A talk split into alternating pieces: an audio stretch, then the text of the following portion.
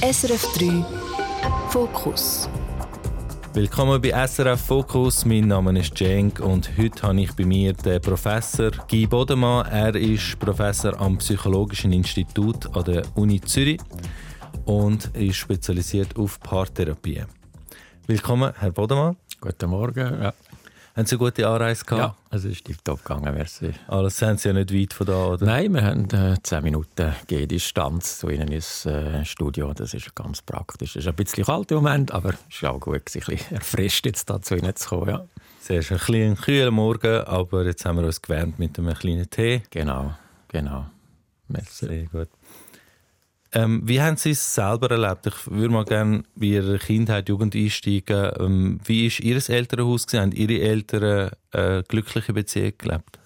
Ja, das ist echt das Schöne, was ich so auch als äh, ganz dankbare Ressource so rückblickend bezeichnen würde. Es, ist, äh, sind beide eigentlich sehr harmoniebedürftig gewesen, aber eben auch mit Konflikten. Es hat also immer auch Konflikte gegeben, aber man hat die ausgetragen, man hat das auch, dadurch hat man ein Verhaltensmuster bekommen, auch ein Rollenmodell, das man gesehen hat das klappt. Und das ist auch das, wo ich eigentlich sehr dankbar bin, weil die auch die ganze psychologische Forschung, die ich mache, ja, in Bezug auf Partnerschaft, auch immer ein Stück weit eingefärbt hat, weil ich einfach auch, und mein Forschungsschwerpunkt ist ja, wie Paar miteinander mit Stress umgehen.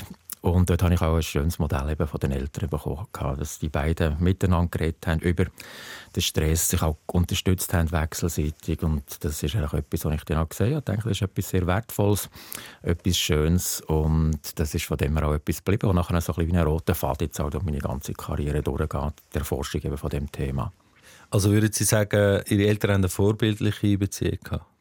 Ja, vorbildlich ist natürlich immer die Frage. Oder? Es ist natürlich immer ein Stück weit. Äh, ich würde sagen, es war eine gute Beziehung, wirklich eine schöne Beziehung. Und vor allem mit Respekt, Achtung, Wertschätzung, auch einem egalitären Rollenmodell. Das habe ich auch sehr schön, jetzt auch nachträglich natürlich gesehen. Es war nicht selbstverständlich zu dieser Zeit, dass äh, eben auch der Papi auch Staubsaugt, auch mithilft im Haushalt und so weiter und so fort. Und das sind, äh, denke ich, zu dieser Zeit sicher fortschrittliche Rollenaufteilungsmodell gewesen. Und vor dem Hintergrund ist das effektiv etwas, wo ich äh, dankbar zurückschaue, dass ich das auch dürfen erleben auch die nicht nur zu der Forschung gesehen, wie es gut funktioniert, sondern auch ein Modell hatte, wo man wirklich müsste sagen, mal, die haben eine gute Beziehung, die haben es schön miteinander. Und es ist sowohl eine gute Mischung zwischen ähm, Harmonie, aber eben auch wieder Streit, wenn es hat gegeben, wo man sich aber auch wieder gefunden hat, so das klärende Gewitter, das nachher wieder zu einem guten, sonnigen äh, Übergang geführt hat.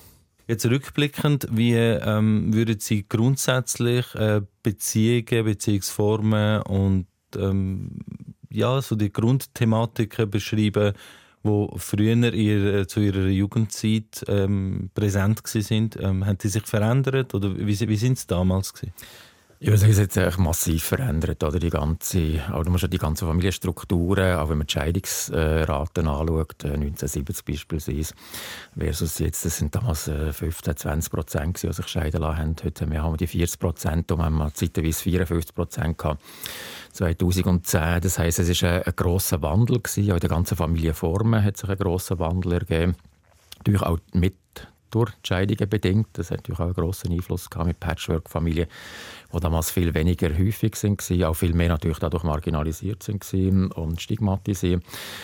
Ich denke, es hat sich sehr viel äh, bewegt, jetzt auch, wenn man jetzt an die Regenbogenfamilie denkt, wo damals auch kein Thema sind. Die Rollenmuster, die ähm, haben sich auch sehr massiv verändert. Ähm, überhaupt so auch die Erziehungsfragen, wie erzieht man heute Kind, ich denke, es ist sehr viel im Fluss in den 50, 60 Jahren, die ich jetzt da darf, ähm, mitverfolgen Und von dem ist es auch spannend, ja.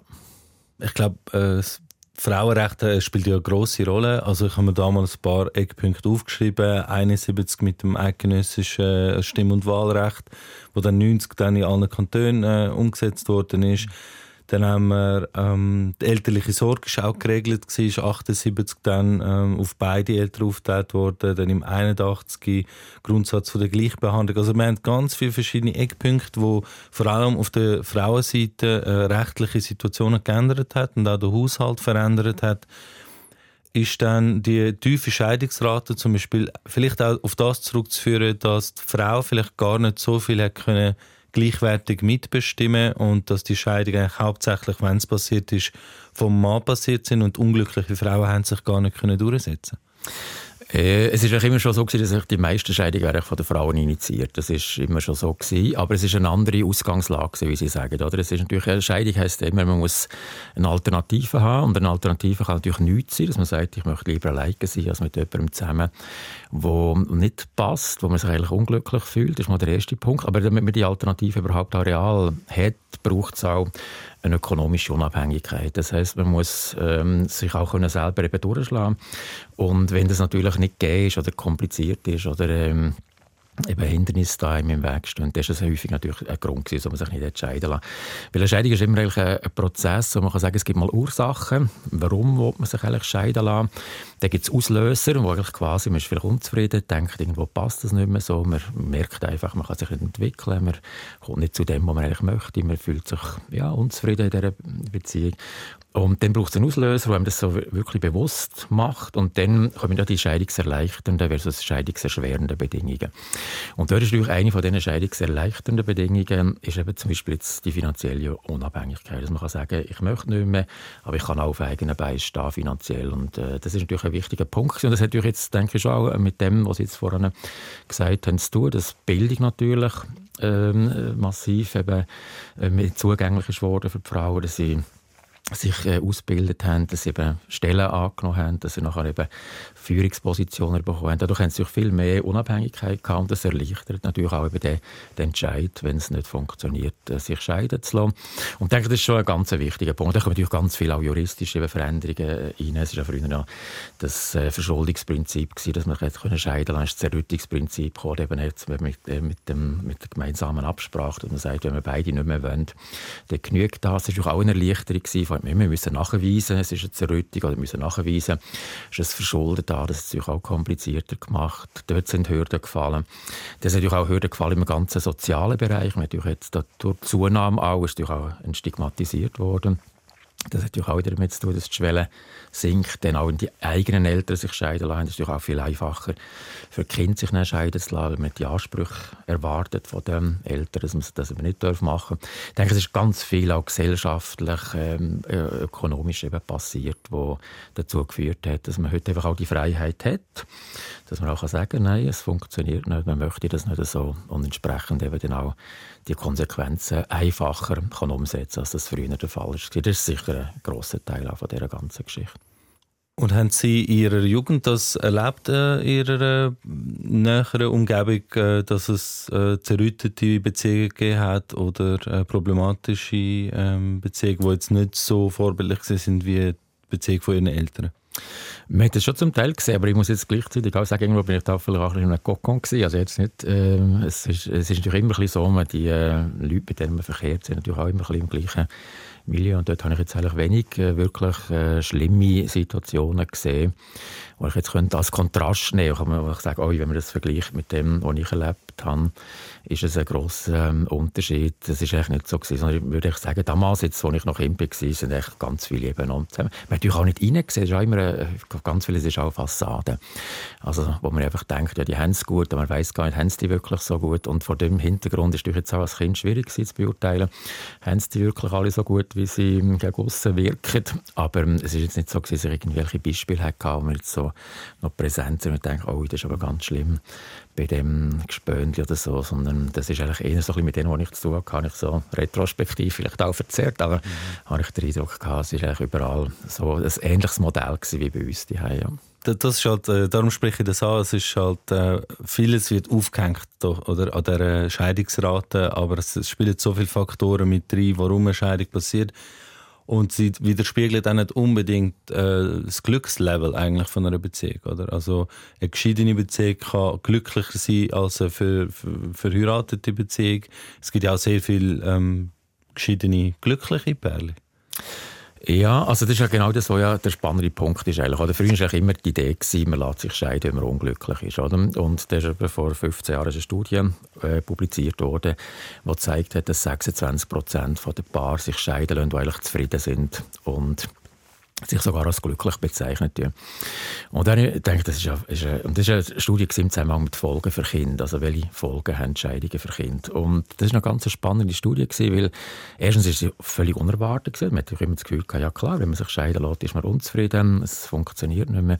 Und auf der anderen Seite nachher eben zu sehen, dass das eigentlich für Kinder noch gravierendere Folgen kann haben, wenn die Eltern es vorher gut haben, kann sich plötzlich so aus dem heiteren Himmel raus scheiden lassen. Und ich habe Replikationsstudie gemacht in Deutschland, Österreich und der Schweiz, wo wir mal geschaut haben, wie sieht es echt aus. Es war eine amerikanische Studie mit diesen 26 Prozent. Ich dachte, das ist ja kulturell mitunter auch zum Teil unterschiedlich. Wir müssen mal schauen, ob sich das da wiederholen lassen. Und wir haben 23 Prozent gefunden. Also praktisch der gleiche. Also ein Viertel von den Paar heute lässt sich scheiden, ohne dass sie eigentlich unzufrieden sind. Und das finde ich schon spannend. Darum Ihre Aussage, äh, Scheidung ist eigentlich nicht äh, ein Ausdruck von Unzufriedenheit. Das kann man sagen, ist vielleicht früher mal der Fall gewesen, wo man wirklich gelitten hat und dann eine Konsequenz gezogen was auch noch komplizierter ist, wie wir vorhin geschildert haben. Und je einfacher es wird, desto schneller ist natürlich auch die, ähm, der Entscheid gefällt. Aber das 26 oder eben jetzt bei uns 23 Prozent, also ein Viertel der Paar sich scheiden lassen, weil ich sich als zufrieden bezeichnen. Das finde ich einen spannenden Punkt. Und das sehen wir auch immer mehr in der Paartherapie. Also wir haben immer mehr Paare, die kommen, die einen ganz gepflegten, schönen, netten Umgang miteinander haben, wo man echt zuerst mal staunt und sagt, was führt sich zu uns? Und wo man nachher eben sieht, das ist ganz häufig so, die Frage noch, eben, wir haben es eigentlich gut, aber, und das ist auch so, die Risikogruppe ist so zwischen 45 und 55, die haben also zum Teil schon 20, 25, 30 Jahre miteinander äh, vom Leben verbracht. Und jetzt so die Frage, mit der heutigen Lebenserwartung von, sagen wir mal, 85 jetzt im Schnitt, dass man dann sagt, jetzt ist man 50, nochmal 35 Jahre, wo man nochmal 35 Jahre mit dem gleichen Menschen zusammen sein, mit dem man jetzt schon 25 Jahre äh, das Leben verbracht hat. Und das sind Entscheidungen, die natürlich auch zeigen, die jetzt früher weniger gegeben, weil natürlich das auch ein ganz anderes Modell war, auch die ganze Konnotation von Partnerschaft ist anders. Und das finde ich ein spannender Teil. Also die, die Aussage, Scheidung gleich Unzufriedenheit, die können wir so nicht mehr unterzeichnen. Sind Sie denn persönlich zufrieden? Also wenn Sie jetzt jemand sind, wo viel ähm, Leute beraten, dann werden Sie wahrscheinlich auch mit der Frage konfrontiert, sind Sie denn in einer glücklichen Beziehung? Ja, es ist spannend, dass man eben immer wieder profitieren kann. Jetzt einerseits von der Forschung, aber auch von der Paartherapie. Man mhm. sieht also, was machen eigentlich andere, was sind auch, äh, und ich würde sagen, das ist auch etwas, was einem natürlich hilft. meine Frau ist auch Paartherapeutin, von dem her haben wir beide ah. beste Voraussetzungen, immer wieder auch in unserer Partnerschaft zu arbeiten. Und ich würde sagen, wir haben eine, gute, wir haben eine schöne, glückliche Beziehung. Ja. Sie, sie ist äh, auch an der Uni Zürich? Sie ist auch an der Uni Zürich, ja. Haben Sie sich an der Uni kennengelernt? Oder? Ja, wir haben uns an der Uni kennengelernt vor x Jahren. Ja. Es ist also eine lange Geschichte, die wir miteinander haben. Zu Studienzeit, wo Sie selber Zu Studienzeit, genau. Wir ja. sind schon jetzt äh, Jahre zusammen. Wie viele Jahre sind Sie schon zusammen? 38, ja. 38 Jahre, ja. Das ist schon mal eine gute Voraussetzung. Ähm, es gibt ja genug Coaches da draußen, die selber ähm, ihre ihre Arbeit äh, nicht in, die, in dieser Richtung machen. Also Business Coaches, die selber noch nie ein Business aufgebaut haben, äh, Beziehungscoaches, die noch nie eine richtige Beziehung geführt haben. Genau. Was sagen Sie eigentlich da dazu, dass es äh, sehr viel Beziehungsratgeber gibt? Also es, es, ist ja eine Flut von Informationen, wo man sich da muss durchkämpfen muss, also jemand, der Rat sucht. Was empfehlen Sie da den Leuten? Ich meine, oder als Wissenschaftler ist man natürlich immer ein bisschen äh, irritiert, wenn man sieht, dass da x Bücher auf den Markt kommen, weil ich gar keine seriöse Grundlage habe, in Anführungszeichen. Ich meine, das ist das, was mich ein Stück weit stört, die Forschung zeigt eigentlich, worum geht es, oder? Und das ist ähm, immer, es gibt immer so das N gleich 1, wie man es nennt, so, so die persönliche Erfahrung, oder? Das ist, wenn jemand irgendetwas erlebt hat und hat das Gefühl, ja, jetzt aufgrund von dem kann man ein Buch schreiben und kann jetzt die anderen Leute beraten. Das ist eine sehr heikle, kritische äh, Sache, oder? Weil jeder Mensch ist anders und was ja Psychologie auszeichnet, oder die Forschung auszeichnet, dass man aus dem Unterschiedlichen nachher den gemeinsamen Nenner sucht. Oder? Das ist so das Spannungsfeld zwischen Idiosynkrasie und Nomothetik. Also was kann man für Gesetzmäßigkeiten herauslesen aus dieser Pluralität aus den unterschiedlichen Menschen oder Partnerschaften. Und natürlich jetzt so ein, ein Modell quasi, wo man selber gelebt hat, jetzt als das Referenzmodell propagiert wird, das ist einfach sehr gefährlich. Und da habe ich natürlich immer ein, bisschen ein, ein, ja, ein, bisschen ein Gefühl, wo natürlich nicht ganz so, denke ja, das ist, noch, ist einfach ein, Stück weit auch ähm, gefährlich, weil dann Leute denken, auch in diesem Buch steht doch das und so Bücher haben ja immer noch eine gewisse Autorität, obgleich es nicht mehr gleich ist wie vielleicht noch vor mhm. 100 Jahren, aber wenn man das Buch in der Hand hat, hat man das Gefühl, der Autor, die Autorin, äh, die weiß, wovon sie redet und da muss ich jetzt sagen, gut, vielleicht kann ich auch äh, die Formation professionell jetzt als Wissenschaftler, aber das ist immer etwas, was mich stört, wenn einfach so irgendetwas behauptet wird, wo eigentlich gar keine wissenschaftliche Grundlage hat. Ja, vor allem heutzutage muss man ja alles in so zehn Regeln, drei äh, Grundsätze und vier Gebote und all das äh, muss man ja so sehr äh, kompakt verpacken für die Leute und das ist dann schon sehr vereinfacht. Da würde ich grundsätzlich sagen, man sollte aufpassen, bevor man sich irgendeinen Rat holt oder ist es immer besser, Rat holen, anstatt einfach ratlos selber einfach alles intuitiv irgendwie entstehen lassen? Es ist ein bisschen beides, oder? weil die Intuition ist auch etwas wert, aber es kommt immer darauf an, was hat man für eine Intuition. Die kann natürlich auch wieder gut sein oder äh, ja, weniger ausgeprägt. Ich denke, ein Ratholen ist eben auch nicht so einfach, weil man natürlich dort denkt, oh, wenn die Person das sagt und die quasi als Fachgröße oder als Autorität anschaut und dann ist aber das gar kein wertvoller Rat gewesen oder kein solider Rat oder kein Rat, man muss sagen, das sollte man befolgen, dann wird es natürlich gefährlich und darum würde ich denken, man sollte wirklich einen guten, soliden, seriösen, fundierten Rat eigentlich äh, zugrunde legen. Und es ist ja letztendlich immer so, man kann es ja, wie Sie vorhin gesagt haben, nicht einfach Regeln, man kann sagen, die zehn Regeln. Klar kann man sagen, insgesamt über alle eben kann man sagen, das sind die und die Sachen, wenn man die befolgt, dann hat man eine größere Wahrscheinlichkeit. Es sind immer Wahrscheinlichkeiten, hat man eine größere Wahrscheinlichkeit, dass es ein glückliches äh, Partnerschaftsleben gibt. Aber es ist ja nie ausschließen. Oder man immer die statistische ähm, Fehlervariante, die man hat, wo man sagt, ja gut, äh, die Frage ist, wie, für wie viel gilt das? Und in der Regel ist eigentlich immer die Statistik, die man hat, sind 68 Prozent. Das ist Mittelwert plus minus ein Standardabweichung. Und wir sagen, das, was man herausfindet in der Forschung, gilt für fast 70 Prozent. Und da gibt es immer die, die abweichen, wo, wo man kann sagen, nein, für die ist jetzt gar nicht so das Richtige. Und das ist das, was man wieder individuell anschauen müsste. Aber dadurch, dass es gleich für rund 70 Prozent gilt, kann man sagen, die meisten fahren vermutlich gut, wenn sie so etwas anwenden. Und jetzt ist noch die Ajustierung, dass man ein bisschen anpasst. Das ist auch das, was immer braucht, die Kreativität. Dass man sagt, der Rat oder die, die, der Vorschlag, ja, finde ich jetzt noch ganz interessant, aber wir müssen ein bisschen für uns anpassen. Es muss ein bisschen anders herkommen, damit er für uns funktionieren kann. Wie war das bei Ihnen? Haben Sie immer so etappenweise Veränderungen erlebt oder ist man in der Paarpsychologie ähm, das ist alles im, im Fluss. Nehmen wir mal schon die Partnerwahl, oder wie man sich heute treffen tut, wie man mhm. sich heute, äh, also daten, wie man sich heute nehmen heute ein Date, für ein Rendezvous gehabt. Das ist auch interessant, wie es auch sprachlich sich verändert hat, oder vom Französischen zum Englischen hin. Aber es ist, ist natürlich eine ganz andere Sache. Und ich denke, das ist vielleicht auch das Rendezvous versus Date spiegelt vielleicht auch den Unterschied auch. Das ist heute eine ganz andere Art, wenn man jetzt denkt, wie heute ganz viele Paare sich über Tinder, über äh, Plattformen, Online-Plattformen kennenlernen, sind rund 60 Prozent von den Paaren. Also das Traditionelle, man trifft sich irgendwo auf dem Pausenhof, im Gimmi oder äh, an der Uni. Es ist natürlich immer noch ein Teil, aber der ganz grosse Teil ist heute natürlich. Und das ist natürlich ganz eine andere Art, wie man sich kennenlernt. Oder früher natürlich Theorien gehabt, wo man genau beschrieben hat, wie passiert so eine Partnerwahl, Partnerfindungsprozess. Und die sind natürlich alle nicht mehr aktuell, oder? weil heute ist eine ganz andere Logik dahinter. Es ist natürlich auch ein ganz anderer Glaube, natürlich mit Algorithmen äh, gematcht wird mit jemandem. Dann vertraut man schon mal der äh, algorithmischen Zuweisung. Ich denke, wenn, wenn ich jetzt dieser Person äh, zugewiesen werde, offensichtlich passt die zu mir. Es gibt schon ganz andere Erwartungshaltungen und all das sind natürlich Prozesse, die sich massiv verändert haben. Aber auch es ist insgesamt, ich würde sagen, es ist, man muss immer Schritt halten. Es ist nichts mehr gültig. Es gibt schon noch gewisse Sachen, man kann sagen, die bleiben so ein bisschen ja, langfristig oder es gibt ja die Grundbedürfnisse des Menschen. Wir alle möchten Sicherheit, wir alle möchten Schutz und Bindung, wir alle möchten Wertschätzung, wir alle möchten Sinnhaftigkeit. Das sind Sachen, die bleiben eigentlich, das würde ich sagen, ist immer schon, also ist schon lange so gewesen und wird lang so bleiben. Das sind nicht Sachen, die einfach immer wieder so hin und her geschoben werden oder plötzlich eine Gültigkeit verlieren. Aber insgesamt ist schon eben nur schon die Sinnhaftigkeit. Oder? Was heisst das? Oder? Früher man sich die Frage vielleicht gar nicht so können stellen sondern gesagt, man muss einfach schaffen, man muss einfach überleben. Und heute kann man natürlich sagen, ja, macht das Sinn? Will ich das überhaupt? Äh, passt das in meine Biografie?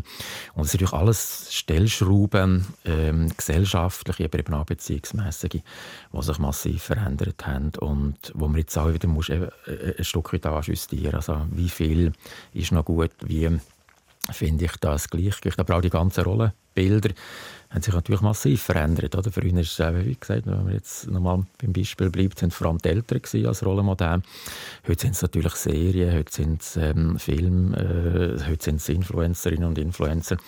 Das ist natürlich ganz etwas anderes. Das heisst, man mal zum einen die Eltern, aber die sind natürlich von so vielen anderen Alternativen Rollenmodell umgeben und eigentlich, ähm, wo man nicht sagt, und ich würde sagen, äh, ein junger Mensch würde vielleicht sagen, ja, die Eltern, okay, aber das sind Junge, das sind wie wir, die müssen doch eher nach denen orientieren. Und vor dem Hintergrund hat sich natürlich alles massiv verändert. Und die ganze Paarpsychologie muss natürlich immer Schritt halten. Also, darum ist es auch schwierig, wenn man sagt, wenn der Studio zehn Jahre alt ist. Das ist heute natürlich älter, als wenn man, sagen wir mal, 1980er Studie genommen, die 20 Jahre alt ist, kann man sagen, es ist immer noch sehr viel mehr Gültigkeit und Aktualität drin, als das heute ist. Das ist effektiv so, ja. Also es gibt einen progressiven Wandel eigentlich, wo, wo immer schneller auch vorangeht. Ja. Also ich habe mit der ganzen Kommunikationsmöglichkeit oder das Online publizieren. Das heißt, es ist eine unglaubliche rasante Geschwindigkeit im ganzen Publikationsprozess, im Forschungsprozess drin. Und das ist effektiv natürlich etwas, wo, wo, wo man sieht, wo man auch muss mithalten als Wissenschaftler. Andererseits, mein Forschungsschwerpunkt ist immer noch Verhaltensbeobachtung. Und das ist eigentlich etwas, was immer noch sehr spannend ist. Das heißt, wir tun ja paar zu uns ins Labor einladen lassen die zwischen Konfliktgesprächen führen oder Unterstützungsgespräche und schauen, wie machen sie das. Und das ist immer etwas sehr Beschauliches. Das heißt, man schaut das an, man analysiert das, man schaut im Sekunden, also 10 Sekunden Takt, man, was macht A, was macht B, wie reagieren die, wo sieht man dann, was entgleisen tut, ähm, das Gespräch, was haben sie genau gemacht, warum es zur Entgleisung gekommen ist, wie reparieren sie es wieder und so weiter und so fort. Und das ist natürlich immer noch etwas, was hochspannend ist, aber natürlich auch, man muss schauen, wie sieht das heute aus. Man hat natürlich auch ganz viele binationale Paare. Man hat natürlich Altersunterschiede heute auch, die relativ äh, ja, interessant können sein und all das natürlich dann am Schluss wieder zu einem, äh, zu einem Gefüge, äh, wo man dann eben so, ja, so wichtige Aussagen kann rausziehen können zu machen. Das bleibt natürlich immer noch der spannende, der spannende Teil an der Forschung. Mhm. Jetzt sind Sie gerade äh, mehrere Punkte angesprochen, also auf die konkreten ähm, Ansätze und was man machen kann, würde ich gerne nachher noch darauf äh, zu sprechen kommen. Und auch auf die Rollenverteilungen, das ist natürlich auch etwas sehr Spannendes. Und vorher noch die Online-Welt vom Kennenlernen. Das ist natürlich der erste Schritt und äh, je sauberer eigentlich der erste Schritt ist, desto stabiler sollte eigentlich das Fundament sein. Wie sehen Sie, äh, wie, wie sehen Sie die ganze Online-Kennenlernwelt? Ist das eher, ähm, sind Sie das eher oberflächlich und äh, schwierig, um eine stabile Beziehung äh, dort aufzubauen? Oder ist es etwas, was sogar bereichernd ist? Gut, also ich würde mal sagen, es ist... Ähm oder die Online, es ist natürlich auch zeitgemäß. Ich meine, das andere, man muss nicht einem Modell nachher trauern, nostalgisch, weil gar nicht mehr zeitgemäß ist. Von dem her kann man sagen, mal, das ist heute einfach so, die meisten lernen sich durch das kennen. Es ist natürlich auch wieder dort eine Geschwindigkeit drin, die früher anders war. Früher hat man sich mal angeschaut, mal gedacht, mal, das ist noch jemand Spannendes, jemand Interessantes, jemand, der einem gefällt, der einem anspricht, wo irgendwie so eine, ja, so eine, eine gute Energie da ist, wenn man sagen, man swiped oder was, oder? Das ist auch und dann hat man dort mal vielleicht äh, mal die Person angesprochen, einen Kaffee trinken und dann ist es eben so ein bisschen schrittweise weitergegangen. Und heute merkt man schon, das geht natürlich ganz viel schneller. Ganz vieles ist sehr viel schneller unterwegs und vor allem parallel, das ist echt der grosse Unterschied. Also heute werden natürlich verschiedene einem zugemeldet Match und dann sieht, das sind vielleicht fünf, sechs, die einem gefallen und dann muss man die fünf alle jetzt eigentlich austesten und muss schauen, welche Person möchte man zum Schluss dann wählen. Das ist ganz ein anderes Vorgehen, als mal eine Person ins Visier genommen hat, quasi mit dieser Person sich mal investiert hat, geschaut hat, funktioniert es oder nicht. Und dann, wenn es nicht funktioniert hat, wieder zum nächsten. Ähm, äh, ja, die nächste Person mal geschaut hat, wird es mit der irgendwie gehen. Und das würde ich sagen, mal einen grossen Unterschied. Das heißt, es ist also ein bisschen das Austauschbare, das äh, relativ, eben immer die Verfügbarkeit, das ist eigentlich alles immer eine Frage von Alternativen. Und der Mensch, also wir jetzt als äh, westlich zivilisierte, kulturierte Menschen, haben ganz stark den Drang nach Alternativen, nach Optimierung, nach dem Besten, nach der besten Alternative. Und die haben natürlich jetzt sehr leicht zugespielt. Oder früher war es nicht so einfach. Gewesen. Wir müssen schauen, mal da ist jemand, die Person hat mir auch noch gefallen, die vielleicht auch noch. Wir müssen schauen. Aber wir hatten nicht so viel Energie gehabt, jetzt mit allen drei, weil es viel komplizierter war. Heute kann ich schnell schreiben und schauen, wie reagieren die. Und das würde ich sagen, ist ein ganz grosser Unterschied in diesem Prozess. Und natürlich dadurch schon den Start anders macht, wo man natürlich auch, und natürlich auch die Einstellung einer Partnerschaft gegenüber natürlich verändert, weil wenn es, wie wir vorhin auch schon gesagt haben, bei der Frage der finanziellen ökonomischen Unabhängigkeit, es braucht immer gewisse Bedingungen, damit man sich, man sieht auch Länder wie zum Beispiel China, wo einen Frauenunterschuss hat, viel zu wenig Frauen, da ist durch ein Mann, der eine Frau hat, schaut besser zu ihr, weil er weiß genau, es ist schwierig, eine andere zu finden. Das heißt, es ist immer auch eine Frage vom Markt, von Anf äh, Nachfrage.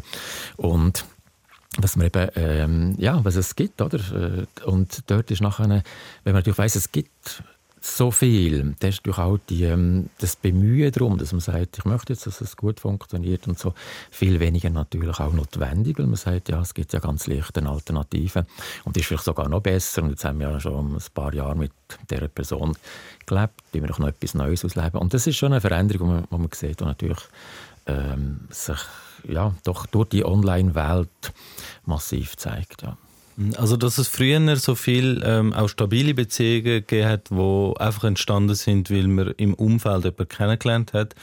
Und die meisten Beziehungen entweder bei der Arbeit oder in der Schule oder, oder sonst im Freundeskreis entstanden sind. Das hat mir immer so bisschen, ist für mich immer ein der Beweis gewesen, dass eigentlich jeder Mensch mit jedem, wenn er will, könnte eine Beziehung führen, plus minus. Weil es wäre ja ein riesiger Zufall, wenn die Leute immer genau in ihrem Arbeitsumfeld oder in ihrem Schulumfeld die Person fürs Leben finden würden. Mhm und dann, dass das dann ähm, wird funktionieren. Und jetzt, wo man die Auswahl hat, ist das typische philosophische Problem von der Auswahl, von, von der Freiheit, die steigt, ja. aber auch das Risiko, die falsche Entscheidung zu treffen. Das merke ich immer am Joghurtregal. Mhm. Wenn ich im Migro vor dem Joghurtregal stehe, denke ich, okay, so viel Auswahl und dann will man nicht die falsche Auswahl treffen, also probiert man sich so ein bisschen durch. Mhm. Das ist eine ganz gute Frage. Was, äh, was braucht es eigentlich, damit es gelingt? ich meine, äh, wenn man mal schaut, jetzt auch arrangierte Partnerschaft, ich habe mal eine Doktorandin aus Pakistan und die haben ein bisschen von ihrer Partnerschaft, wie es dort äh, funktioniert, geschildert. Und dort ist im Prinzip eine Zuweisung. Das heißt, die Eltern haben bestimmt, also beide Eltern miteinander haben bestimmt, wer zusammenkommt. Und dann hat man einfach den Mensch. Und das ist ja eben, jetzt kann man natürlich zwei Wahlen. Jetzt kann man sagen, gut, man ist das Leben lang unglücklich mit dem, weil der hätte ich jetzt selber nie gewählt. Das ist natürlich ein düsteres, trostloses Leben. Oder man sagt, gut, jetzt habe ich einfach den Menschen, jetzt mache ich das Beste mit dem und aus dieser Partnerschaft. Und das ist auch das, was die meisten dort machen. Und dadurch sind die am Schluss gleich glücklich, wie jetzt beispielsweise jemand, der mit dem grossen Ideal von der Liebespartnerschaft ähm, ähm, im Westen kommt. Und das ist auch mal spannend. Es ist auch immer eine Frage von den Einstellungen. Was habe ich für eine Einstellung? Auch wie viel Bereitschaft habe ich auch etwas äh, ja, auch anzunehmen, zu sagen, das ist nicht so einfach, aber es ist niemand ja perfekt. Das heißt, wir finden nie den perfekten Menschen, wir sind selber auch nicht perfekt. Also der Anspruch zu haben, jetzt brauche ich jemanden, der mir alle Bedürfnisse kann befriedigen kann, das ist eigentlich ein, ein illusorischer Anspruch und entsprechend würde ich schon denken, es ist eigentlich eine Frage, kann man nicht auch, wie Sie es jetzt auch geschildert haben, sagen, da habe ich jetzt jemanden, die Person gefällt mir, mit der kann ich es mir vorstellen, da ist eben auch ja, eine gute Passung da dann ist es viel wertvoller, wenn man nachher investiert in diese Partnerschaft. Und immer auch daran, ich sage, ich vergleiche äh, Liebe oder Partnerschaft immer mit einem Pflänzchen. Das heißt, das Pflänzchen, das kann auch so schön sein zu Beginn. Und haben ja eine Studie mal durchgeführt bei Geschiedenen, rund 800 Geschiedenen, wo wir geschaut haben, wie zufrieden sind die zu Beginn. 83 Prozent haben gesagt, sie sind glücklich bis sehr glücklich gewesen. Zum Teil grosse Liebe, ähm, was sie angegeben haben. Und das zeigt ja eigentlich auf der einen Seite, so glücklich man auch zu Beginn war, es ist kein Garant, dass man nicht später gleich scheiden äh, wird. Und zum Zweiten eben, es ist immer eine Frage von der Investition, immer eine Frage vom Pflegen. Und das Pflänzchen, das kann noch so schön zu Beginn sein, noch so groß und gesund und stark. Wenn man das nicht pflegt, dann geht es zugrunde. Und das ist echt genau das, was ich denke. Gleichzeitig kann das Pflänzchen vielleicht ein bisschen kleiner sein und wächst dann erst mit der Zeit, weil man sagt, ah, das ist jetzt etwas und da möchte ich jetzt investieren. Es geht immer um Investition, emotionale Investition in den Menschen, in die Partnerschaft. Und das, denke ich, ist das, was letztendlich auch eine Einstellungsfrage ist. Und wenn sich die natürlich verändert dahingehend, dass ich auch sage, nein, ich muss einfach etwas haben, was passt und wenn das mir nicht, das steht mir zu und wenn das nicht ist, dann ähm, gehe ich wieder, dann ist es natürlich ganz eine andere Geschichte. Also wenn man sagt, ja gut, alles passt nie, irgendwo muss ich es finden. Und dann gibt es auch wieder den Punkt, wo man sagt, das darf ich mir auch nicht gefallen lassen, da muss ich jetzt gehen. Also dort das Gleichgewicht zu finden, also die die Gratwanderungen so zu, äh, äh, ja, zu beschreiten, dass man am Schluss sagt, mal, es passt. Das ist letztendlich wiederum das, was alle müssen für sich finden. Wie würdest du es dann grundsätzlich sagen, ähm, wird die Fallhöhe nicht viel grösser, je blauäugiger oder je mehr rosa Brüllen man in eine Beziehung hineinbringt, sollte man nicht von Anfang an ganz rational daran gehen und sich eher dagegen wehren und sagen, nein, wir gehen jetzt nicht in die Beziehung, bis ich keine Gründe habe mehr, um nicht in die Beziehung zu gehen. Ja, ich denke, es ist, zum einen ist natürlich die Fallhöhe gross, wenn man hoch startet, aber es ist ja, man kann ja auch hoch starten und hoch bleiben. Das ist echt das, was man in der Forschung sieht. Also wir haben ja jetzt mal Partnerschaftszufriedenheit als Maß. Oder? Und da sieht man ja zu Beginn, da startet viele ganz hoch, da gibt es ein mittleres Maß, tiefer und so weiter und so fort. Und da sieht man verschiedene Verläufe, so ist jetzt auf zehn Jahre aus. Wir haben jetzt eine Studie, die wir abschließen, auf zehn Jahre aus, die wir ein paar zehn Jahre lang untersucht haben. Und die Studie deckt sich sehr schön auch mit anderen internationalen Befunden. Und man sieht, die, die hoch starten, die meisten bleiben hoch. Das heißt, die Fallhöhe ist nicht unbedingt so, dass man sagt, wenn man hoch startet, das wäre ein mehr der Regression zur Miteffekt statistisch, oder wenn man hoch ist, dass man nachher irgendwann muss abnehmen sondern es gibt ganz viele, die eigentlich hoch... Alle haben eine gewisse Abnahme, das ist auch klar. Es gibt auch gewisse Ermüdung, eine gewisse Habituation, wie man das nennt, weil man einfach immer den gleichen Mensch hat. Aber den kann man auch schätzen lernen. Und damit gibt es ganz viel, was man echt verliert. Das ist mal zum einen die Attraktivität. Etwas Neues ist immer attraktiver als etwas Altes. Es ist auch natürlich, es gibt eben gewisse Gewöhnungseffekte. Es gibt eine gewisse Langweile, die man vielleicht kann auch ähm, ja, sagen ist bei diesen Paaren, die so lange zusammen sind, ein gewisses Risiko. Aber es gibt auch einen anderen Gradient, der ansteigt. Und das ist echt Gradient von der, vom Vertrauen, von der Bindung, von, vom Wissen, da, an dieser Person hat man etwas. Und man sieht auch bei gewissen Studien, dass Verliebtheit eigentlich nichts anderes ist als Stress. He? Da haben wir ganz viele Stresshormone, die aktiviert sind. Und das ist natürlich klar, es ist etwas Neues. Und Neuartiges ist immer Stress. Und jetzt sind so die beiden, die man kann eigentlich entgegenhalten kann. Man kann sagen, etwas Neues ist immer reizvoller, prickelnder, aber auch stressreicher. Und etwas Bewährtes, alt, so jetzt hat, in Anführungszeichen, ist etwas, was auch Stabilität und ein Stück weit eben auch äh, Vorhersehbarkeit gibt. Und aus psychologischer Sicht ist die Vorhersehbarkeit, Kontrolle im Sinne von Einfluss können nehmen, etwas vom extrem Wichtigsten. Das sehen Sie, wenn man der Bus, wenn der kommt, äh, es steht um 8 jetzt ein Bus, um 10 Uhr 8 jetzt ein Bus, und es kommt einfach keiner. Das ist Unvorhersehbarkeit, das ist hochstressend. Wir können uns darauf verlassen, wenn man um 8 Uhr kommt, fahrt er plus minus zwei, drei Minuten um die 8 Uhr Aber auch nicht vorher, das wäre jetzt auch wieder etwas Schlimmes. Also man kommt um 8 Uhr ist er schon weg, weil er einfach gesagt hat, ja, wir haben schon gleich drei Minuten Spielraum plus minus, ist gut, oder? Ja. Das, und das ist echt das, was auch bei Partnerschaften ist. Letztendlich geht es immer um Bindung. Es geht immer darum, dass man eigentlich jemanden möchte, wo wir wohl sind, wo uns das Bindungsbedürfnis befriedigen. Und darum würde ich sagen, die Fallhöhe ist weniger das Thema, sondern mehr die Frage, kann man die Höhe, die man hat, behalten, beibehalten? Oder kann man jetzt auch, wenn man ein bisschen tiefer gestartet ist, zulegen, versus eben die, und das ist natürlich die, die wir jetzt in der Forschung natürlich besonders immer auch ins Visier nehmen, die, die gut starten und nachher absinken. Und durch alle Verläufe sind möglich. Und die Frage ist, was unterscheidet die, die gut gestartet sind und hoch bleiben, von denen, die gut gestartet sind und abnehmen, von denen, die mittelmäßig gestartet sind und noch stärker abnehmen, von denen, die schlecht gestartet sind und unten bleiben oder sich, äh, welche lassen sich trennen äh, und, oder lassen sich scheiden. Und dann nachher, mit der Zeit, kommt ja ein bisschen das, äh, de, ja, es ist, es ist klar, wenn man jemanden zum ersten Mal nackt sieht, ist eine andere Geschichte, als wenn man sie zum tausendsten Mal nackt sieht. Das heisst, es gibt einen gewissen, Gewöhnungs-, einen gewissen Gewöhnungseffekt und der ist auch in der Forschung gut dokumentiert. Aber Spannend ist ja, wie gelingt es einem eben, dass man die Person gleich noch attraktiv findet, obgleich sie jetzt gealtert ist, obgleich man sie schon äh, tausendmal gesehen Und das ist der Punkt, wo ich denke, wo genau eben der Unterschied ausmacht. Mal, einerseits hat es mal mit der Einstellung zu tun, wenn man schon hatten, dass man sagt, ja, das, wir altern beide und es ist, noch, ist immer noch schön und jetzt haben wir die Vertrautheit, die da ist und das ist ein grosser Teil. Ohne, dass es jetzt langweilig muss werden, das ist auch der ganz wichtige Punkt. Ohne dass jetzt Monotonie äh, mässig so daherkommt und sagt, ja, es gibt nur noch eben das Grau, das weiß-schwarze. Und das Zweite ist immer, wie, wie gelingt es uns auch, das Sprickelnde ein Stück weit zu erhalten. Und dort ist ja eigentlich ganz viel möglich. Oder? Ich habe mal ein Bar, das ganz spannend ist in diesem Zusammenhang die ich auch gerne zitiere, weil das so lustig ist. Die, äh, äh, die, also, die sind jedes Jahr am, als gleichen Ort in die Ferien gegangen. Dort immer am Montag hat es Spaghetti gegeben, am Dienstag hat es das gegeben, also alles einfach durchgetackt und so. Und dann gesehen, bei langsam ein bisschen eine Monotonie so ein bisschen vorgeherrscht und habe ich ihnen geraten, die Paartherapie sollte doch mal ein bisschen Variation in den Alltag bringen.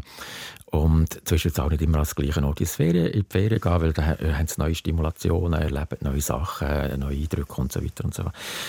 Ja, die, die, die Party war dann fertig. Ich habe ihn etwa ein Jahr später wieder getroffen auf der Straße. Zufällig ist er zu mir gekommen. Ich, wieder, ich mich noch an ihn erinnern und so. Und er hat gesagt, ich habe ihm damals, ihnen damals den Rat gegeben, sie sollen als gleichen Ort in die Ferien gehen. Und sagt er, aber sie gehen immer noch als gleichen Ort in die Ferien. Und er hat gedacht, na ja gut, okay. Und er sagt, aber wir kaufen das Brot nicht mit den gleichen Bäcker. und das hat mich gedacht, das ist genau schön. Es braucht nicht unbedingt die grossen Veränderungen. Das ist ja das, was ich meine mit anpassen.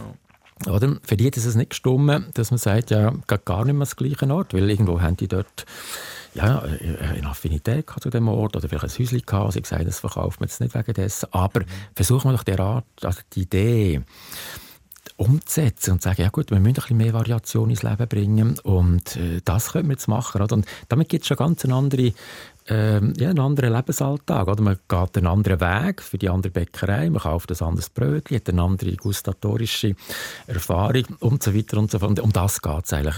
Beziehungen sind nicht einfach, also man kann sagen, die hängen die laufen gut, die anderen laufen nicht gut, sondern es ist immer eine Frage von dieser Pflege. Was mache ich, damit es gut läuft? Was muss ich machen? Und immer das Zwei, das müssen immer beide investieren.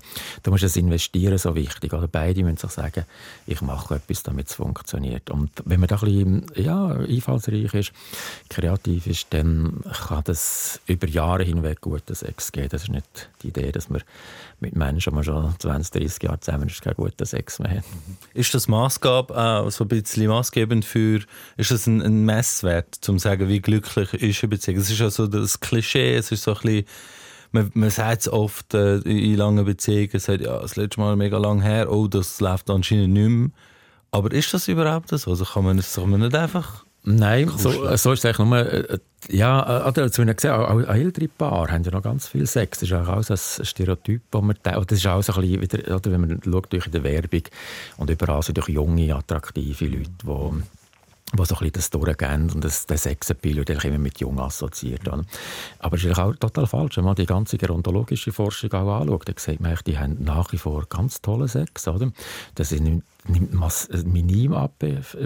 Es gibt immer die einen, die natürlich, ja, wo nicht mehr, aber es ist nicht eine Frage vom Alter, von der Beziehungsdauer, sondern eine Frage von der Beziehungsqualität. Die Paar, die miteinander gut haben, wo man spürt, da ist Vertrauen da, da ist Wohlwollen da, da ist Wertschätzung, Akzeptanz da, die haben auch guten Sex weiterhin.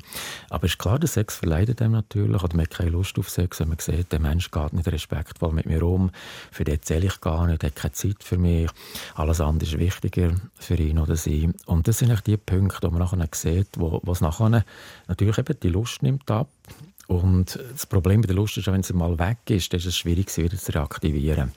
Aber ist es in dem Fall, so wie Sie es jetzt sagen, ein Gradmesser? Also es ist eigentlich, es impliziert einen Qualitätsmangel, wenn man äh, keinen Sex mehr miteinander hat?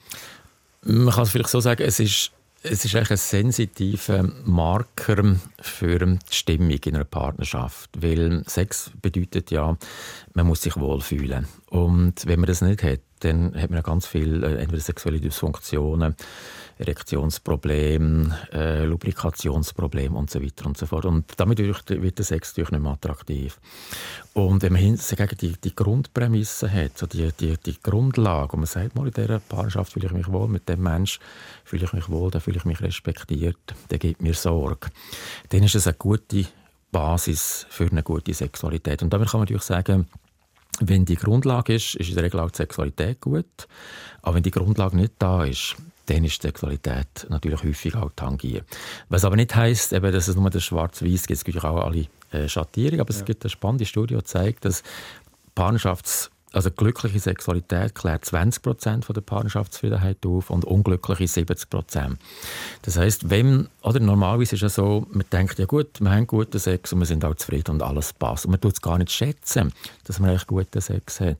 Sobald man der Sex nicht mehr gut ist und man das realisiert, dann denkt man, oh, das ist wirklich gar nicht schön, ich bin unglücklich in dieser Partnerschaft.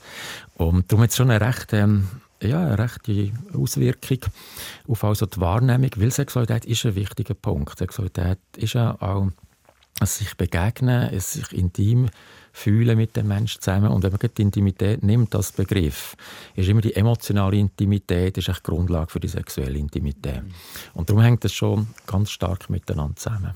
Okay. Also wenn man es als Ausdruck von der äh, Grundstimmung nimmt, dann ist es vielleicht kein Gradmesser, aber ein Indikator mhm. für äh, gewisse ja.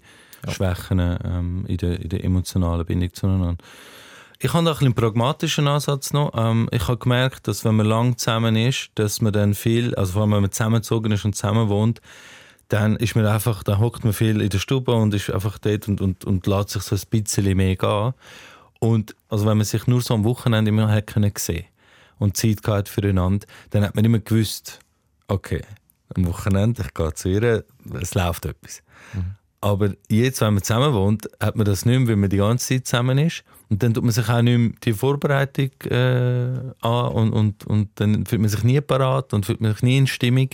Und ist es nicht auch eine pragmatische äh, Sache, die dort vielleicht ein bisschen ähm, Sie sprechen es genau an. Es ist wieder die Frage, wie macht man sie, gestaltet man so, Ich meine, wenn man sagt, man trifft sich also, also man trifft sich am Wochenende und damit ist natürlich klar, die ist die Erwartung da und das Prickeln ist wieder da.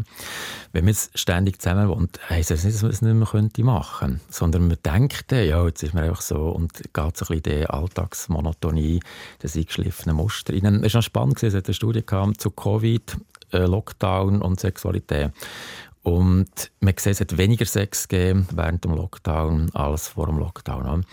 Und die Frage ist, warum eigentlich? Jetzt sind ja die Leute ständig zusammen, aber das Problem ist, dass sich die weniger gegeben haben. Die sind sich, die, sich zum Teil nicht mehr rasiert, haben sich nicht geschminkt, haben sich, da sind ständig in der Trainerhose rumgelaufen. Yep. Das ist ja genau der Punkt, was Sie angesprochen haben. Man hat es weniger, auch das Stimulierende, das auch Attraktive, das hat man weniger gepflegt und damit hat man natürlich auch das Gefühl gehabt, gut, es hat natürlich auch noch andere Faktoren gehabt mit Homeschooling, Kind, das ist natürlich nochmal ein Punkt, der natürlich das Ganze ein Stück weit eingefärbt Natürlich Ängste, auch, Unsicherheit. Das ist ein komplexer, äh, es ist nicht nur auf ein Phänomen zurückzuführen, dass, äh, dass man sieht, Sexualität hat abgenommen. Aber wenn man jetzt mal zurückkommt zu ihrer, äh, zu ihrer Beobachtung, das ist natürlich genau der Punkt, den ich meine, mit dem Pflänzchen, wo man muss ähm, pflegen, man muss wässern, man muss es ans Licht stellen, in den Schatten stellen, mhm. man muss es düngen. Und man muss Date Night abmachen im Prinzip? Man muss Date äh, abmachen, man muss, sich, man muss es spannend, spannungsvoll auch wieder reinnehmen. Und früher war so die Idee, gewesen, die Person, die keine Lust auf Sex hat, die setzt sich durch. Und heute ist auch die Idee, die, die Person, die Lust auf Sex hat, soll die andere quasi ja, motivieren und, und, und, und in dem Sinn auch stimulieren, dass es zu Sex kommt. Weil man eben sieht, wenn die Sexualität einschläft, dann ist es immer eine Ressource, die in einer Partnerschaft auch verlustig geht. Ist es nicht bei der Frau eher eine emotionale Sache, wo wenn die stimmt, dann äh, ist sie bereit, körperlich zu werden? Oder kann man dort sagen, Frauen und Männer sind genauso äh, visuell stimulierbar? Ja, es ist schon ein Unterschied. Wir haben ja eine Studie mal gemacht zum Einfluss von Stress auf Sexualität. Und dort haben wir äh, täglich über drei Monate hinweg immer geschaut, wie viel Stress haben sie tagsüber und was ist, äh, wie ist die Aktivität, die sexuelle Aktivität, ja, die sexuelle Zufriedenheit und sexuelle Probleme äh, am gleichen Tag, meistens abends. Dann, oder? Und man sieht, bei den Männern hat es keinen äh, Zusammenhang gegeben. Also Männer, die viel Stress hatten, die haben auch viel Sex weiterhin, Bedürfnis gehabt. Häufig für den es auch ein Entspannungsmoment. Das heisst, das ist, durch den Sex lässt er sich äh, fallen und kann sich entspannen vom Stress. Bei der Frau hat man gesehen, je mehr Stress, desto weniger Lust auf Sex und desto weniger Aktivität, auch unzufriedener mit der Sexualität. Und das ist genau das emotionale Bindungsglied, das Sie angesprochen haben. Äh, wenn jetzt eine Frau gestresst heimkommt und der Mann eigentlich kein offenes Ohr hat, dann fängt er sie eben nicht auf und kann sich nicht wieder ja, ähm, regulieren helfen. Oder? Das ist ja das, das, das nennen wir ja das ist Coping. So, wie gehen Paar mit Stress gemeinsam um? Wenn es der Mann hingegen sagt, was war, erzählen, ihren Raum gibt, sie erzählen lässt, dann eben auch aufgreift, Unterstützung bietet, emotional, auch sachlich schaut, was, was kann man machen, dann kann natürlich die Frau runterfahren, fühlt sich entspannt und zusätzlich spürt sie, der Mensch da, der ist für mich da, der nimmt mich ernst, der geht auf mich ein. Und dann kommt natürlich auch wieder das Bindungsbedürfnis natürlich auf, dass man sagt, jetzt habe ich Lust auf den Mensch. Mit dem, und das, Sexualität ist ein breites Band, das fängt bei Kuscheln an, oder bei Küssen, Kuscheln, sich heben, äh, bis hin nachher zu, zu sexuellen Handlungen. Und ich denke, dort ist nachher das, eine ganz andere äh, Möglichkeit, wenn das stattfindet. Und man sieht jetzt ganz häufig, wenn das eben nicht statt. Da ist die Frau kommt vielleicht heim, ist dann ein bisschen verschlossen oder gereizt. Das sind die beiden Muster, die man bei Stress zeigt. Und der Partner, Partnerin reagiert nachher negativ darauf. Und dann kommt es natürlich zu dem Fakt, dass man sagt, ja gut, dann passiert auch nichts. Oder? Und auch dort ist wieder die Stellschraube, ist echt das Intime, die emotionale Intimität schaffen, die schafft in den meisten Fällen Grundlage für sexuelle Intimität. Aber das ist ja dann nochmal eine ganz andere Baustelle. Also die Situation, dass jemand heimkommt und von seinem Tag möchte erzählen und die andere Person ist vielleicht nicht so offen oder, oder hat einen anderen Ansatz. Also mein, mein Grundverständnis ist so ein bisschen, dass ähm, wenn Männer sich Sachen erzählen, problemlösungsorientiert unterwegs sind und man, man, man fängt an, so ein bisschen wie ein Bericht in der Zeitung mit der Headline, dann kommt der Lead und je nach Interesse wird dann immer mehr aufgeklappt zu, zu der Tiefe aber das Hauptproblem wird sofort benannt und man sucht nach Lösungen. Und umgekehrt, ähm, bei äh, Frauen habe hab ich eher das Gefühl, dass es darum geht, ein bisschen um über die Situation zu reden. Jemanden haben, wo man sich mal so erzählen, auskotzen kann und einfach erzählen kann, was ist passiert. Und dort geht es eher chronologisch vor.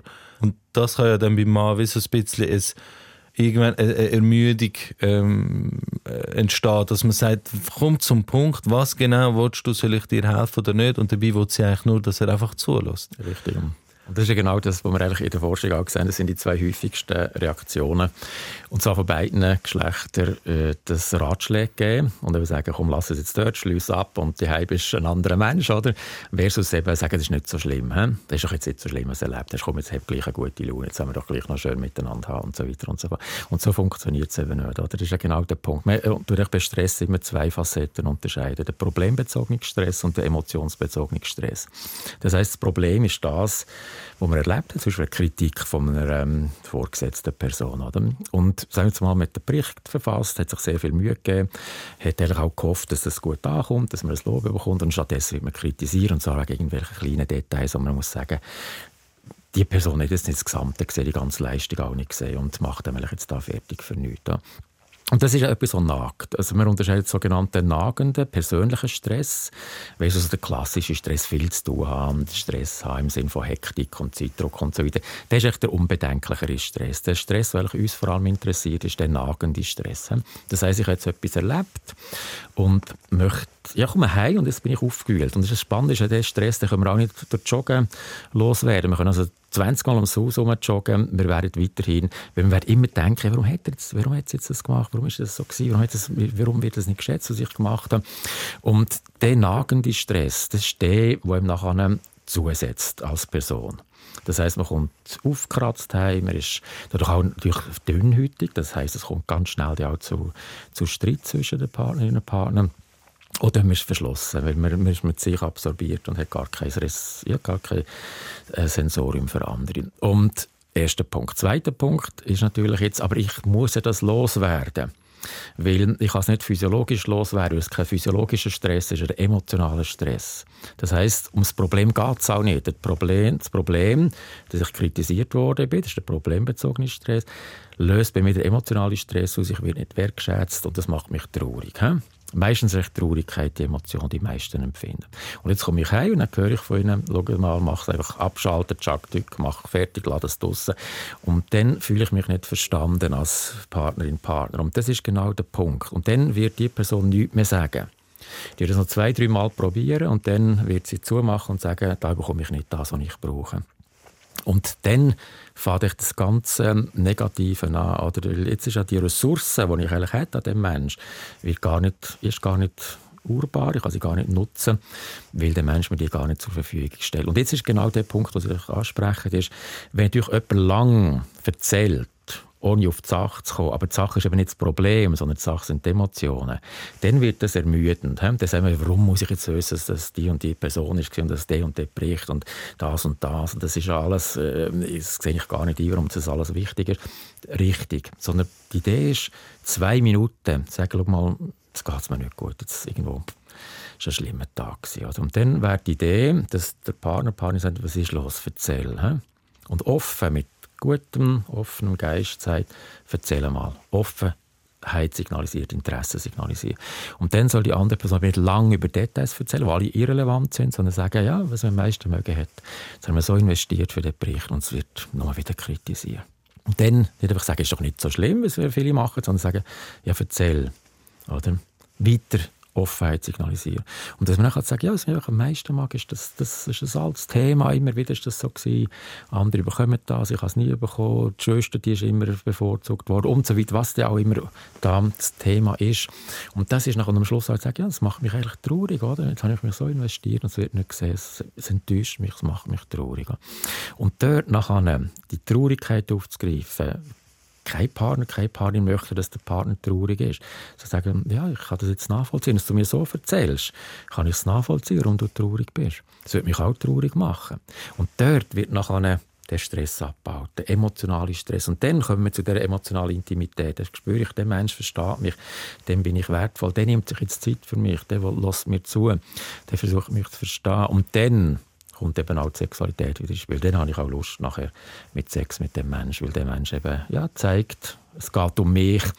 Und wenn natürlich einfach abgespissen wird und sagt, ja komm, jetzt habe ich schon viel gehört, jetzt hör auf mit dem Theater, die reißt die zusammen. Es gibt eine ganz schöne Stelle, die ich gerne auch äh, zeige vom Spider-Man, das nicht der dritte Film war, wo sie kommt und zeigt eben so eine Kritik in der Zeitung und dass er das total mögen hat und so. Und dann sagt er, ja komm, äh, lass dich nicht abziehen, du das ignorieren, dann bist du schnell wieder auf dem Sattel. Und dann sagt sie, komm mit dieser Sattelgeschichte. Und genau um das geht. Es geht nicht um den Sattel, es geht nicht darum, wieder schnell da zu sein, sondern es geht darum, dass er mal zulässt und sagt, ich verstand. Und darum ist es eben beides wichtig. Also was Sie jetzt gesagt haben, der, der erzählt, darf nicht langfertig und öd, sondern er soll auf das Thema kommen und das Thema ist immer emotional und die andere Person soll emotionale Unterstützung geben, nicht sachbezogen Ratschläge, äh, wo eigentlich nie etwas bringen. Im Gegenteil, als Affront erlebt werden, da fühle ich mich noch weniger verstanden, der andere mich einfach abspießt mit Ratschlägen. Und darum ist die Schlüsselkompetenz zulassen. Je besser man zulässt, aber natürlich auch eben erzählt von sich, nicht irgendetwas Banales, Triviales, Unbedeutendes. Wenn die beiden Komponenten zusammenspielen, zu erzählen, wie ist es mir gegangen, mir innerlich, bei mir bleibend, und die andere Person zulässt, dann kommt das gut.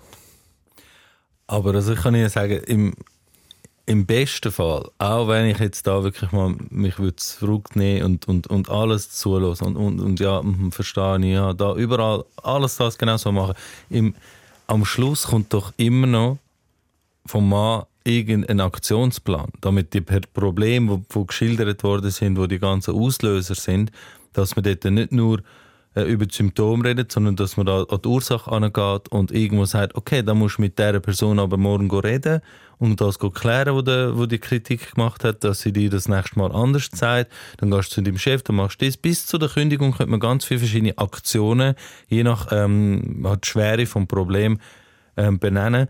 Was macht man, wenn dann das Gegenüber sich entscheidet, den, den Weg vom geringsten Widerstand zu gehen und gar nicht die Probleme angeht, sondern immer wieder erlebt und zurückkommt damit? Ja, es sind nicht zwei Punkte. Ich würde jetzt sagen, der erste Punkt ist mal ganz wichtig. Also immer zuerst emotional und dann das Problem bezogen oder mhm. lösungsorientiert. Das ist ganz wichtig. Das ist die goldene Regel, wenn man so will. Weil ich muss immer zuerst Emotionen lösen. Das sehen Sie auch, wenn wir jetzt mal alle irgendetwas über technisch jetzt aussteigen und wir könnten unser Interview nicht weiter vor. Da hat jetzt ja Stress, einen technischen Stress, aber ja auch emotionalen Stress. Oder jetzt sind wir mit in dieser Sendung und das Ganze geht den Bach durch. Und letztendlich, wenn Sie im emotionalen Stress sind, haben Sie auch keine gute Idee, wie Sie das Problem lösen können. Weil dann sind Sie einfach gefangen, Ihre ganze Energie ist eigentlich emotional absorbiert. Und darum ist immer das Emotionale wichtig wichtiger. Wenn man das im Griff hat, kommt man nachher zum Zweiten und sagt, gut, das mal runterfahren, ruhig bleiben. Was ist, aha, gut, da ist jetzt das Lämpchen, muss ich da drin, das Kabel habe ich schon mal gehabt, Wackelkontakt. Dann kommt es einem in Sinn. Aber wenn man das nicht macht, dann ist man so dermaßen in diesen Stressemotionen drin, dass man die einfachste Lösung überhaupt gar nicht mehr sieht. Und darum ist der Prozess immer zuerst emotionale Arbeit und dann praktische. Und das ist von dort auch wertvoll, weil da kann ich sagen, ich habe mich jetzt verstanden gefühlt und jetzt kommt noch eine Hilfestellung, die ich jetzt vor dem Hintergrund ganz anders kann gewichten und bewerten, weil ich realisiere mal, es ist, echt, es ist so, ja, jetzt muss ich schon eine Lösung finden, aber ich habe mich mal verstanden gefühlt, auch mal meine Emotionen können äh, loswerden. Und die emotional, was wir sehen, die Emotionen, die uns am meisten schadet, die mit Herzinfarkt und, und schweren chronischen Krankheiten hergehen, sind immer die nagenden Emotionen. Das ist nagender Ärger, das ist Groll, das ist Neid, das, ist, äh, das sind all die Emotionen. Und die schaden uns. Und wenn ich die nicht loswerden kann, wenn ich die im Kinn fresse, dann ist immer die negative Energie in mir drin. Und das ist echt der Punkt, wo wir versuchen zu verändern. Und da kann natürlich der Partner, Partnerin unglaublich viel Wertvolles beitragen dazu. Und jetzt der zweite, was ich gesagt habe, natürlich immer wieder kommt, der hat das vermutlich auch mit einem persönlichen Thema zu tun, wo natürlich nicht einfach nur durch das aufgelöst kann werden, sondern man kann realisieren, aber das kann man wieder zusammen sagen, schau mal, das kommt immer wieder.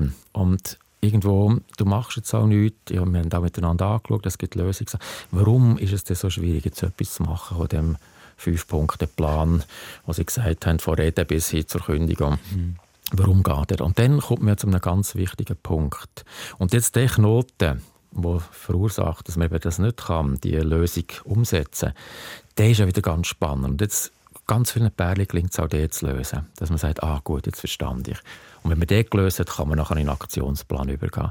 Und wenn das auch nicht möglich ist, dann braucht es Psychotherapie oder Paartherapie. Das ist jetzt vor allem für äh, längere Beziehungen ähm, der Fall. Die können all diese Stufen schon durchlaufen. Was würden Sie so als Schlusswort, was würden Sie sich selber oder an jungen Paar, wo, wo frisch zusammenkommen, für ein gutes Fundament mit auf den Weg geben? Also ich würde sagen, das Hauptfundament ist mal einfach zu schätzen, dass man die Partnerschaft hat und sagen, das ist ein Geschenk, das ist etwas Wertvolles und das müssen wir pflegen. Und wie man es dort pflegen kann, da gibt es ganz viele Möglichkeiten, die wir schon miteinander erörtert haben. Aber das Bewusstsein muss immer gepflegt werden und zwar vom ersten Tag an. Wir haben mal vor ein paar Jahren haben wir, äh, bei den Standesämtern, ich glaube über 30, 40 Standesämter in der Schweiz, eine kleine Broschüre abgegeben, ähm, damit die Liebe bleibt oder wie man die Liebe pflegt, weiß ich gar nicht, richtig heißt. Und äh, das ist ein Ding, dass das am Schluss, wenn wir sich verheiratet haben, es braucht nicht Heirat, das einfach, wenn man eben das Commitment eingeht, dass man schon von Anfang an einen Hinweis hat, wie, was müssen wir denn, worauf müssen wir achten. Weil schade ist auch, wenn man zuerst denkt, das ist ein Selbstläufer, man ist verliebt und es wird immer so bleiben. Das ist nicht so, sondern man muss etwas tun. Und wenn man es vom ersten Tag an, quasi, wo ja die Liebe noch frisch, aber noch voll Motivation ist, wenn man es dann macht, das ist echt das, was am besten. Nicht erst, wenn man merkt, jetzt fängt es an zu kriseln. Jetzt langsam wird es schwierig. Äh, und es ist nicht mehr so schön, jetzt müssen wir etwas machen. Nein, man sollte schon vorher, wenn es noch gut läuft. Das ist auch wie beim Auto auch. Man bringt es nicht erst in die Werkstatt, wenn es schon ein äh, Problem hat, sondern man bringt es regelmäßig in die Werkstatt, um eben den Service zu machen, damit es eben gut läuft, damit man kein Problem hat. Gleich wieder Flugzeug, wenn man sagt, jetzt warten wir mal, bis es abgestürzt wird. So, das ist immer die Frage, man muss es pflegen, warten und wenn man das gut macht und darum würde ich auch den jungen Pärchen, wie die auch schon länger zusammen sind, ist immer eine Frage von der Wartung, vom Engagement, vom Pflegen von dem Pflänzchen Liebe. Herr Professor Bodemann, es ist ein sehr interessantes, sehr spannendes Gespräch mit Ihnen. Vielen Dank und bis zum nächsten Mal. Merci vielmals.